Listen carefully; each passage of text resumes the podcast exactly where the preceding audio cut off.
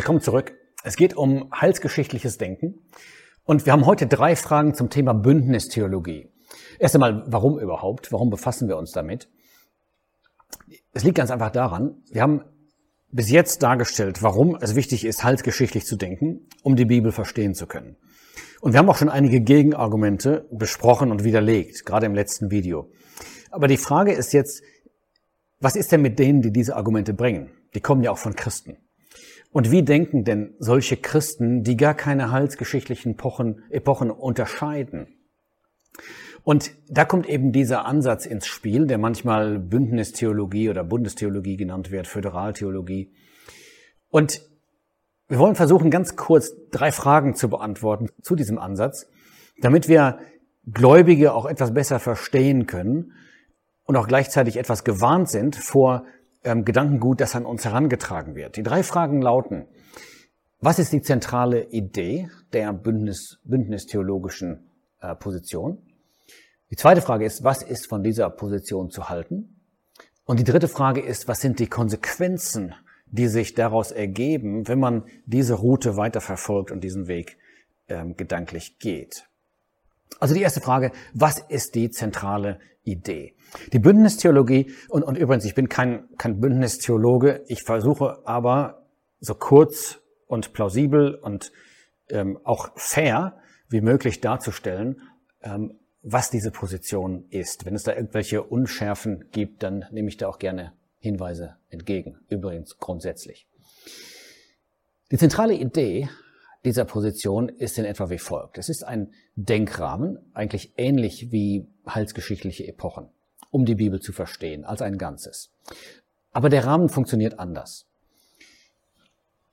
Anstatt Unterschiede zwischen Epochen zu betrachten und zu beachten, sagt die Bündnistheologie, man kann eigentlich das Handeln Gottes durch die Geschichte hindurch am besten verstehen durch Bündnisse. Und zentral dabei ist der sogenannte ähm, Bund der Gnade. Ich weiß, ihr fragt jetzt sofort, ja, wo steht der denn? Wo liest man davon in der Bibel? Und da kommen wir gleich drauf, den gibt es so in der Bibel nicht. Aber ich versuche mal zu erklären, was der Gedanke ist. Der Gedanke ist, dass es einen Bund der Gnade gibt, den Gott zuerst einmal geschlossen hat ähm, mit Adam und Eva im Paradies, als er angekündigt hat in 1. Mose 3, Vers 15, dass der Nachkomme der Frau der Schlange den Kopf zertreten wird. Und dann wird dieser Bund in etwa wie folgt formuliert. Es ist eine Übereinkunft zwischen Gott auf der einen Seite und Menschen auf der anderen Seite, die auserwählt sind und die glauben. Und die Übereinkunft lautet in etwa wie folgt. Gott sagt, ihr bekommt Leben, wenn ihr an Jesus Christus glaubt. Und der Mensch sagt, ja, ich glaube an Jesus Christus und ich bemühe mich ähm, und verpflichte mich, Gott gehorsam zu sein und seinen Willen zu tun. Die zentrale Annahme ist dann, dass Gott auf diese selbe Weise, ja, unter diesem Bund mit allen Menschen handelt zu allen Zeiten. Ob im Alten Testament, ob vor dem Gesetz, ob nach dem Gesetz, ob im Neuen Testament. Gott verfährt, so die Bündnistheologie, immer nach diesem einen Grundsatz. Was sind die Ergebnisse dieser, dieses Standpunktes? Ich möchte mal vorwegschicken, dass die Bündnistheologen in vielen Dingen ähm, klar sehen. Ich nenne mal nur ein paar Beispiele. Die Gottheit, die Menschheit des Herrn Jesus, die Dreieinheit, die Trinität, die Errettung aus Glauben. All diese Dinge haben wir gemeinsam. Aber wo sie etwas anders sehen, ist gerade bei diesem Thema heilsgeschichtliche Epochen. Weil sie die nicht unterscheiden, unterscheiden sie auch nicht zwischen Israel und der christlichen Gemeinde. Und weil sie diese Unterscheidung nicht treffen, können sie auch nichts anfangen mit den Vorhersagen, die etwas aussagen über die Zukunft Israels.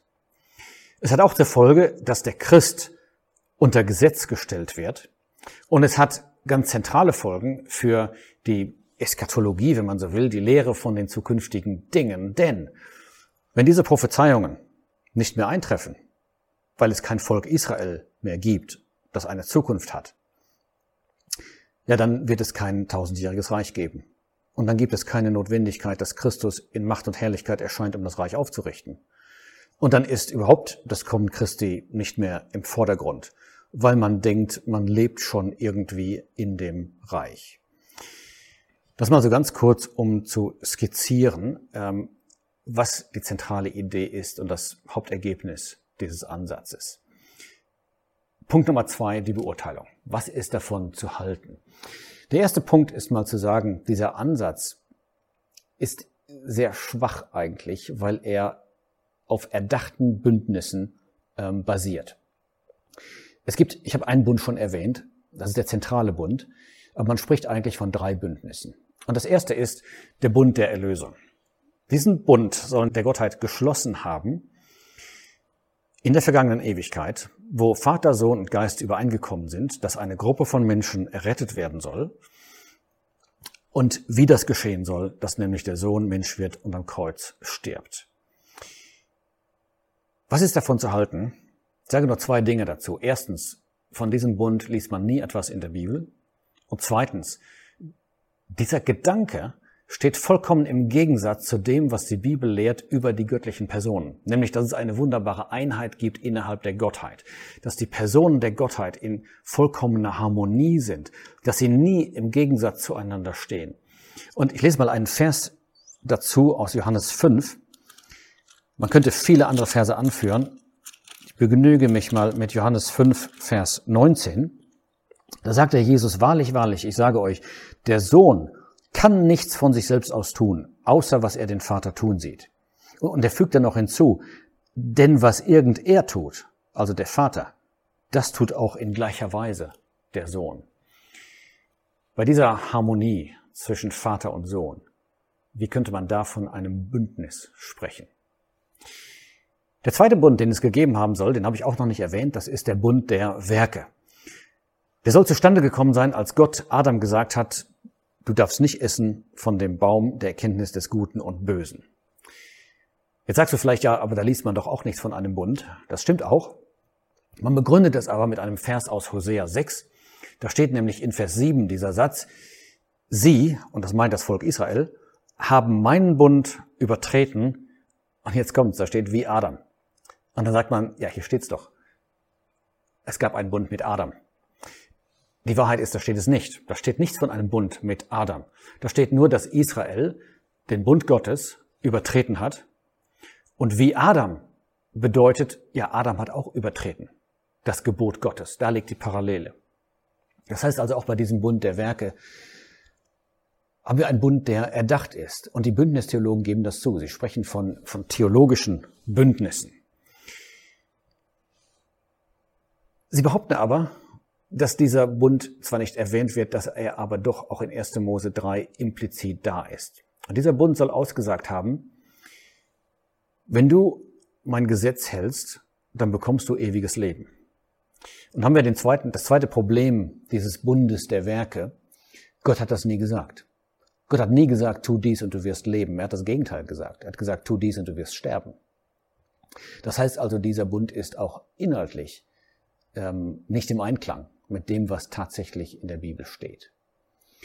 Der Bund der Gnade, ich habe eben beschrieben, ähm, was er beinhaltet, und auch davon liest man nichts in der Bibel. Man liest nicht davon, nichts davon, dass Gott nur die Auserwählten geliebt hat oder nur für sie einen Plan hatte. Man liest nichts davon, dass es eine solche Übereinkunft gab. Und das Wichtigste ist vielleicht, man liest nichts davon, dass die Gläubigen im Alten Testament Glauben hatten an Jesus Christus. Wenn man das vertritt, diese Idee des Bundes der Gnade, unter dem alles zusammengefasst wird, dann muss man denken, dass Adam und Eva schon an Jesus Christus glauben, so wie wir heute. Und man sagt, naja, Gott hat doch, doch zu ihnen gesprochen über diesen Nachkommen, der die Schlange besiegt. Das wussten sie. Aber sie wussten überhaupt nicht, wer das sein würde, dass es der Sohn Gottes war, dass er Mensch werden würde. Sie wussten auch nicht, dass er sterben müsste, um die Schlange zu besiegen. Da war nur die Rede davon, dass seine Ferse zermalmt wird. Und dass er dann auferstehen würde und in den Himmel auffahren würde. Von all dem, was wir als Christen zu diesem Thema glauben, wussten Adam und Eva und auch die anderen Gläubigen im Alten Testament nichts. Ein Grundproblem, das ich auch erwähnen sollte, ich habe es schon angedeutet, das ist, diese Bündnisse sind implizit. Da wird also angenommen, dass Bündnisse geschlossen werden mit Menschen, denen gar nichts gesagt wird. was hier stattfindet, ist eine Vertragsschließung. Das ist ja ein Bund.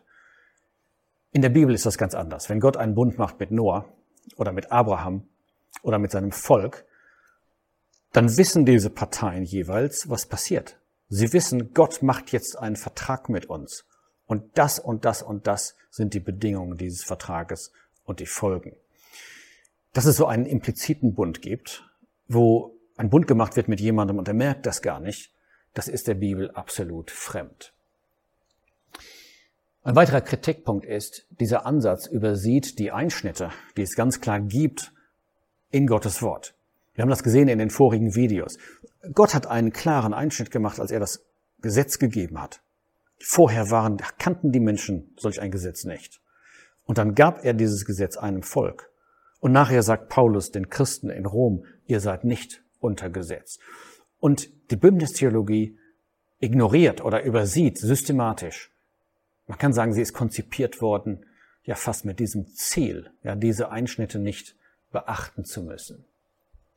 Und dann gibt es noch ein ganz wichtiges ähm, methodisches Problem der Bündnistheologie. Und das, das betrifft das Stichwort Hermeneutik. Hermeneutik ist die Herangehensweise, wie man einen Text versteht, zum Beispiel wörtlich oder sinnbildlich, allegorisch. Und das Problem bei der Bündnistheologie ist, dass sie sozusagen mitten im Spiel die Regeln ändert. Sie versteht Prophezeiungen im Alten Testament im Allgemeinen wörtlich, wenn es um die Geburt des Herrn Jesus geht oder ähnliche Dinge. Und zwar bis zur Auferstehung des Herrn Jesus. Und das Problem ist, von diesem Zeitpunkt an ändert die Bündnistheologie ihre Hermeneutik und sagt, ab jetzt ist alles allegorisch zu verstehen. Wenn Gott sagt, Christus kommt in Macht und Herrlichkeit, dann verstehen wir darunter, dass die Römer kommen und Jerusalem zerstören. Oder wenn Gott sagt, ich habe meinen König gesalbt in Zion, er wird die Nationen weiden mit eiserner Rute, dann versinnbildlicht man das oder versucht es und sagt, Nationen werden an Christus glauben. Und dieser Wechsel der Hermeneutik mittendrin ist schon äh, von der Methodik her sehr, sehr verdächtig. Punkt Nummer drei, was sind die Konsequenzen der Bündnistheologie? Eine erste Konsequenz ist, wenn man diesen Denkrahmen benutzt, dann fallen weit Teile der Prophetie, weite Teile des Wortes Gottes fallen sozusagen heraus. Man hat nichts mehr darüber zu sagen. Warum nicht?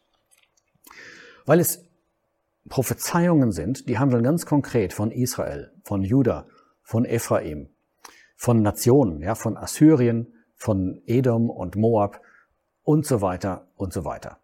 Und wer die Bibel heilsgeschichtlich liest, der kann diese Prophezeiungen studieren und er bekommt ein Bild von dem, was Gott vorhat.